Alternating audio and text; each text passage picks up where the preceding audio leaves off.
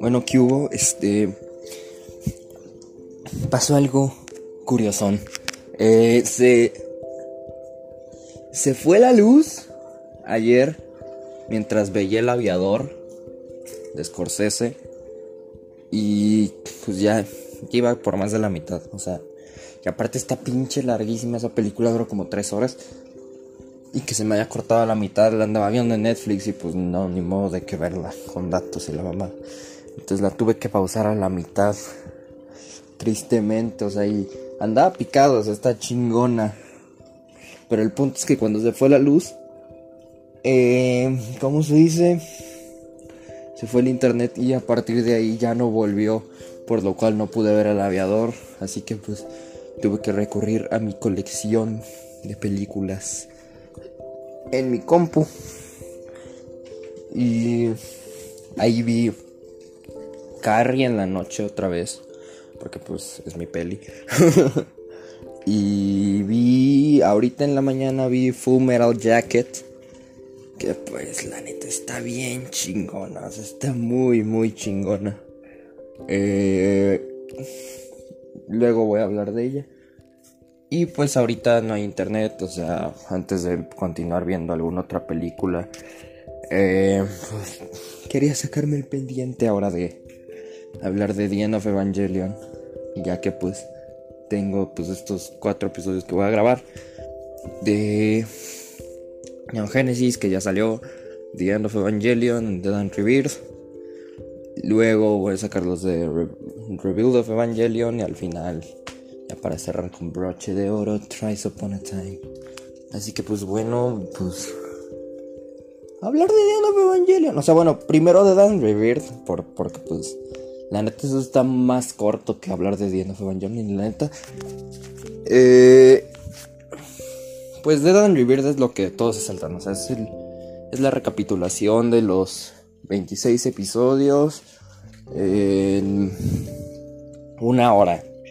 Es eh, lo que todos se saltan. Tiene un chingo de reediciones. Está Dead and Rebirth, que es la original. Que según yo, eh, esa es la que no tiene la animación remasterizada.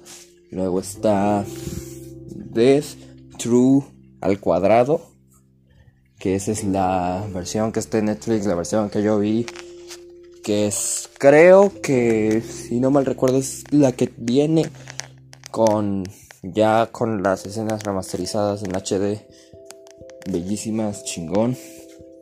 Y luego hay otra edición, que esa no la he visto, la, la tengo pendiente que es Revival of Evangelion, que es este, según es una edición para que Dead and Rebirth y End of Evangelion se conviertan en una sola cosa, en una sola película. Suena interesante el concepto, pero pues no lo he encontrado y la neta me da hueva ahorita buscarla, menos sin internet. Pero bueno, eh, creo que para empezar, Dead and Reverse no siento que es algo como que gente así que no haya visto nunca Evangelion así vaya a decir a huevo voy a verla para pues o sea por ejemplo ahorita que salieron salió la última película y hay gente que quiere empezar a ver Evangelion para terminarla este y diga bueno no quiero verme la serie quiero ver and Reverse que, que al fin y al cabo es una recapitulación de todo lo que pasó y ya, a huevo, o sea, si la veo y no hay pedo. Yo siento que eso no se puede hacer, o sea, hay hay películas o hay series que con un episodio de recapitulación sí te puede sí te puede como dar la idea de lo que ha pasado. Es más, en Evangelion hay un episodio que sí sirve como recapitulación, que es el episodio en donde se empieza a ver como si fuera un, un, no me acuerdo, como un reporte de SEAL. Ese episodio de, pues sí sirve como recapitulación y, o sea, el episodio en sí sirve como recapitulación y sirve pues también para ir contando más de la historia. Pero pues ese episodio no es así como que sirve para más como para darte una idea de todo lo que ha pasado hasta ese momento. Eso sí es una recapitulación a secas que te explican todos los detallitos que han pasado. Obviamente sin los pedos de los personajes, sino más bien este irte como presentando los actos que han pasado. Ese es el punto de la recapitulación. En Dead and True, eh, no siento que se pueda hacer eso así con nomás quererla ver como para recapitularte, como para darte a entender la historia. Siento que es una película que se tiene que ver de a huevo si ya viste Evangelion, o sea,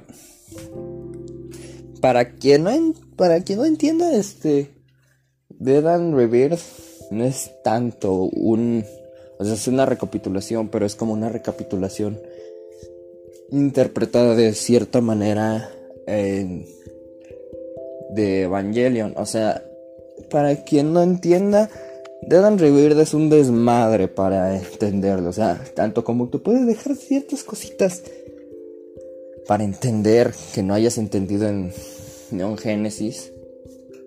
Tanto como pues está contada de una forma muy abstracta o muy pues sí, muy abstracta. Es un desorden cronológico toda la, toda la película. De hecho, la película empieza y termina con la muerte de Kaworu. Se me hace muy chingón ese detalle, pero pues bueno, X. O sea, no siento que es algo que un fan de Evangelion, que alguien que está recién entrando a Evangelion debería de ver por el hecho de que pues no le entendería, porque la neta está contado de una forma que solo un fan de Evangelion, alguien que ya haya visto la serie, le entendería. Este sirve para sirve como para volverte a darte la idea de Evangelion si es que no la has visto hace un buen y eh, no has y no quieres volver a ver la serie. O sea, eso sí, si ya viste la serie y te quieres volver a dar la idea de Evangelion sin la necesidad de ver la serie, pues diría que vieras eso. O sea, obvio no es lo mismo ni de pedo que la serie porque pues esta película demuestra que ni de pedo este una película de una hora puede resumir lo que son 26 episodios de desarrollo de personajes y te da a entender que neta cada segundo que pasa en Evangelion es esencial para que los personajes crezcan y se desarrollen. Pero pues aquí como todo está muy resumido se tienen que basar en la edición para para contarte lo que está pasando. Que de hecho, eso sí, eh, la película está súper bien editada. O sea, la neta, todo el montaje, todo el montaje y la edición con la cual está hecha está muy chingón. De hecho, hay una escena, que es la escena en donde te muestran la muerte de Touji. Y entre lo que te muestran en la escena, lo que te muestran en. y lo que está sonando al mismo tiempo, y los fotogramas que te van poniendo acerca de pues de, como para contextualizarte de la escena está muy bien hecho, o está muy súper bien editado. O sea, no me acuerdo cómo era, pero era la muerte de Touji. Mientras este Shinji está gritando así como de padre, no. Mientras Gendo está viendo y luego te ponen otro cuadro de de cuando Shinji golpeó a Touji, según yo. Y después te ponen la escena de de la jefa de clase preparándole comida. O sea, todo eso te da a entender cómo le, cómo le está afectando a cada uno de esos personajes su muerte. Bueno, su muerte entre comillas, porque no se muere, pero aún así. Pues te da a entender, es una escena muy impactante. Y, pues bueno, eh, toda esa escena, todo ese montaje está súper bien editado en general. Toda la película está súper bien editada, salvo el hecho de que pues está contada en un desmadre cronológico, pero pues es un rewatch cool. O sea, no es como que aporte, no aporta nada a la historia, simplemente, pues si lo quieres ver, pues chido, si no, la neta no te pierdes de nada, está, pues, está chingo. más que tiene como un cierto detalle que, eso sí, como que hace más bolas la historia, que es como que te ponen esto de que cada uno de los personajes se va subiendo a un escenario y cada uno de sus personajes sube con un instrumento y cada uno de ellos toca una melodía distinta y a base de esa melodía se va contando su historia y pues No sé si tenga importancia, relevancia en la trama. Pero pues está bonito, está bonito cómo se cuenta a partir de eso la historia. Eh, y ahora sí, pues...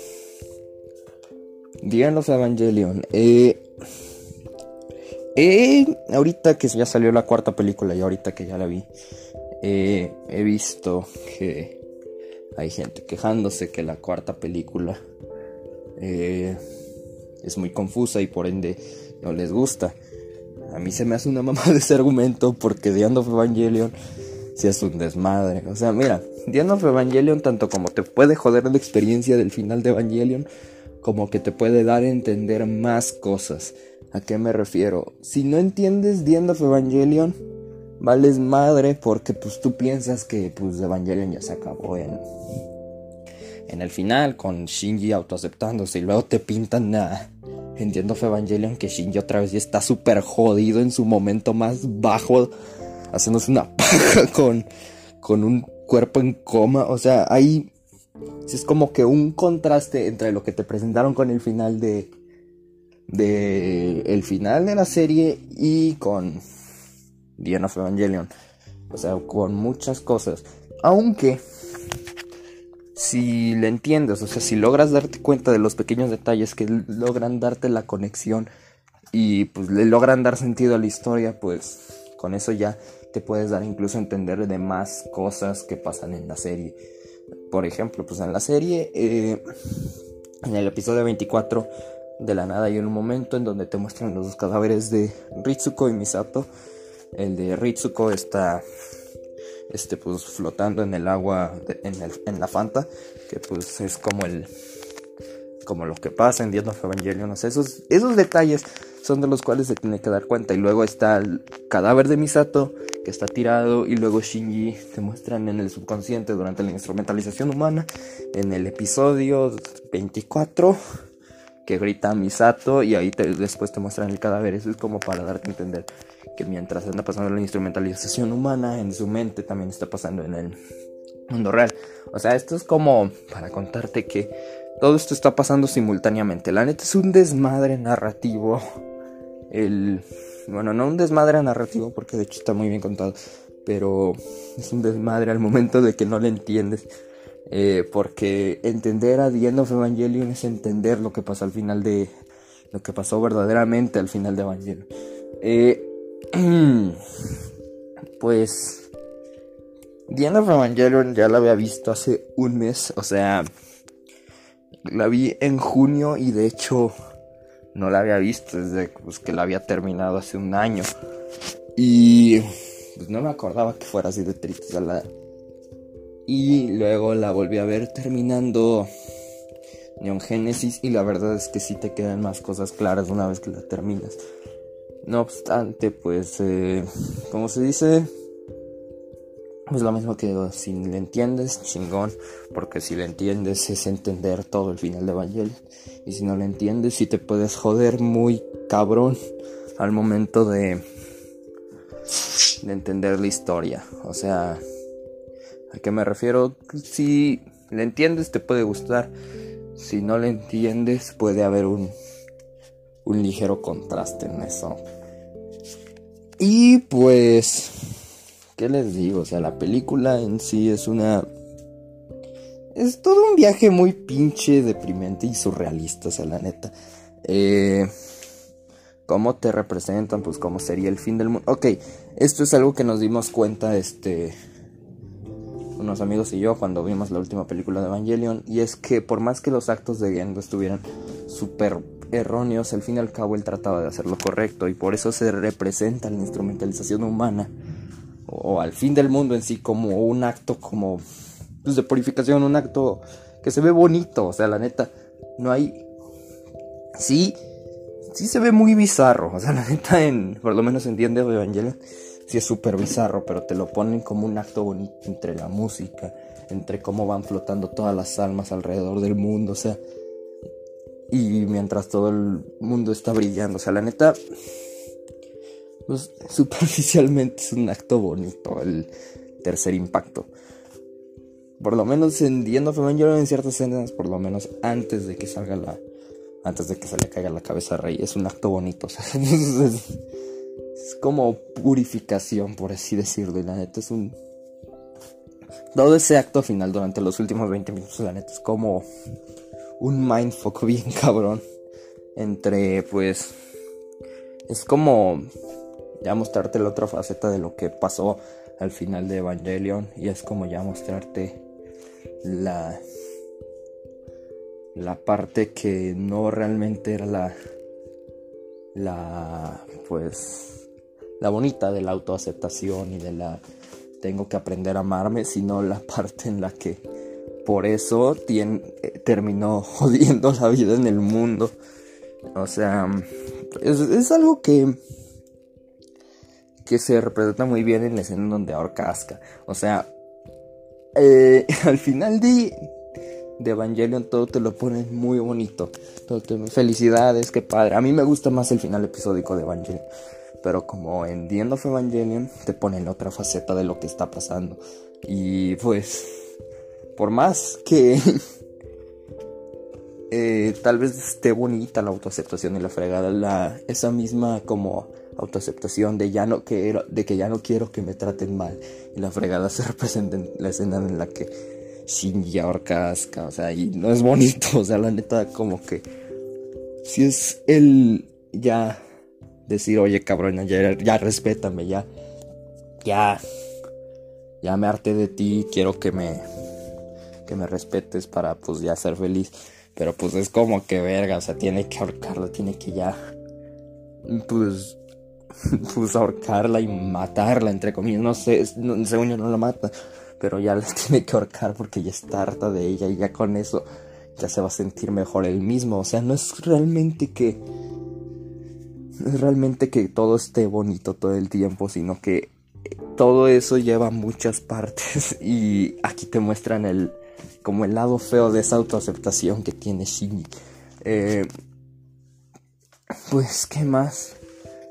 Pues en general prefiero el final de de de Evangelion así normal. Este de hecho pues fue como porque los fans no andaban satisfechos con el final original y pues Hideaki no dijo pues quién es su pinche final. Aquí está su pinche final y se agarró la verga y aventó sus huevos a la mesa y esto fue lo que salió. ok, es broma, pero no quita que es una madre perfecta. O sea, la neta, eh, el encontrar la conexión con la película y la serie, una vez que ya logras entender, incluso te logra clarificar la, pues varias cosas de la serie, porque incluso este es algo que decíamos mis amigos y yo, que es si, entiendes viendo Evangelion logras entender Evangelion en general, logras entender como las motivaciones de de Endo, logras entender como ya qué es lo que realmente motiva a Rey, que es ya no ser una muñeca, y te muestran los tres, las tres Reyes ya muertas y finalmente ya, pues ya desapareciendo, por ejemplo. O, pues sí logras entender ya más la relación entre Ritsuko y Gendo y qué era lo que realmente pasaba entre ellos y cómo pues su mamá traicionó a, a su propia hija por pues por su amante. O sea, bueno, pues es todo un episodio, es todo, toda una experiencia muy, muy, muy cabrona. Toda la primer mitad, que es pues en lo que te muestran lo, lo que ya pasó. O sea, lo que está pasando en el mundo físico y no en el mundo psicológico de los personajes. Me gusta muchísimo. O sea, la neta, el ya ver o sea, toda la parte en la que Asuka pelea por sí misma. La neta, o sea. verga, o sea. Es como que finalmente el personaje ya está volviendo a ser el mismo que. Que fue. Ya como llegando a este. Esta realización de que. Pues mi mamá en Chile, este. No me quería. Pero tengo que vivir con con eso y dicen así como que bueno pues tal vez mi mamá siempre me amó a su manera o cosas así o sea entonces como ya desenlace de del arco de Asuka o sea, y, culminando con su muerte al final Eh, pues, está muy chido. Toda esa pelea, toda esa escena contra los 12 ángeles es como un detonante para Shinji, por así decirlo. O sea, una vez que, que Shinji ya se da cuenta que pues realmente no pudo hacer nada. O sea, pues porque él anduvo chillando todo el tiempo, pues... Eh, es como un detonante para sí mismo, como para ya decir, bueno, ya, tal vez no debería de ser tan egoísta y hacer algo por los demás. Pero pues al final, aún así, vale madres. Y pues a mí al final de End of Evangelion me gusta mucho porque pues como que queda abierto a la interpretación de saber si todos realmente murieron. Y ellos dos son los únicos que realmente sobrevivieron a ese tercer impacto. Claro que ahora ya con con con la última película ya como que sí te sí ya se puede dar una otra interpretación ese final, una interpretación más concreta ese final, el cual es este, pues todo ahora sí ya una vez que pasa ese final se reinicia todo y ya. Pero bueno, eh, lo que les digo, está muy chingón la película. Otra cosa es que eh, legítimamente cuando la ves sin tener contexto, sin haber visto la serie, sí puedes decir, no mames, la neta Shinji sí se mamó en esta película, sí se pasó de, de inútil. Pero una vez que ya tienes todo el desarrollo de la serie, ya una vez que la tienes fresca en tu mente y, y que ves por todo lo que pasó Shinji, una vez que... Pues una vez que llega a ese punto de la película, la neta sí ya logras empatizar más con él, o sea, ya, porque la serie pasa en un punto en donde Shinji ya está en un punto destrozado, en su punto más bajo. Y pues es entendible por todo lo que le pasa en la serie, pero una vez que la ves en sin contexto, bueno, sin haber o bueno, sin haber este tenido en cuenta todo lo que pasó Shinji. Para llegar a ese punto, si puedes decir, la neta, Shinji es un egoísta, que la neta sí lo es, o sea, eso es algo que te representan mucho en la serie, que Shinji por su por su actitud pesimista y deprimente, por más que él estuviera en lo correcto al momento de pues estar triste y de y de tener esta representación de toda esa tristeza que le habían puesto encima y de toda esa carga que le habían puesto él aún así era extremadamente egoísta al no. al solo pensar en él como. Pues, pues, al solo pensar en él y en qué era lo que a él le afectaba en lugar de qué le afectaba a los demás. Que digo, eso también se representa muy bien. Con Misato, por ejemplo, que Misato puede llegar a dejarle muchísima carga al grado de que. de que ya no es sano para él. O sea, creo que es. Creo que cada uno de los personajes tiene sus propias aspiraciones egoístas. Por y es la razón por las cuales. Por la cual los hace tan humanos. Pero pues. Creo que. Pudiera hablar mejor de eso en los en el reveal. Así que pues bueno. Eso fue todo el día de hoy. Voy a hablar mañana de los rebuilds de Evangelion. Que es una de mis sagas favoritas y ya próximamente voy a terminar con esta serie de, video, de podcast que van a ser cuatro con Tries Upon a Time. Así que pues bueno, chao. Thank you.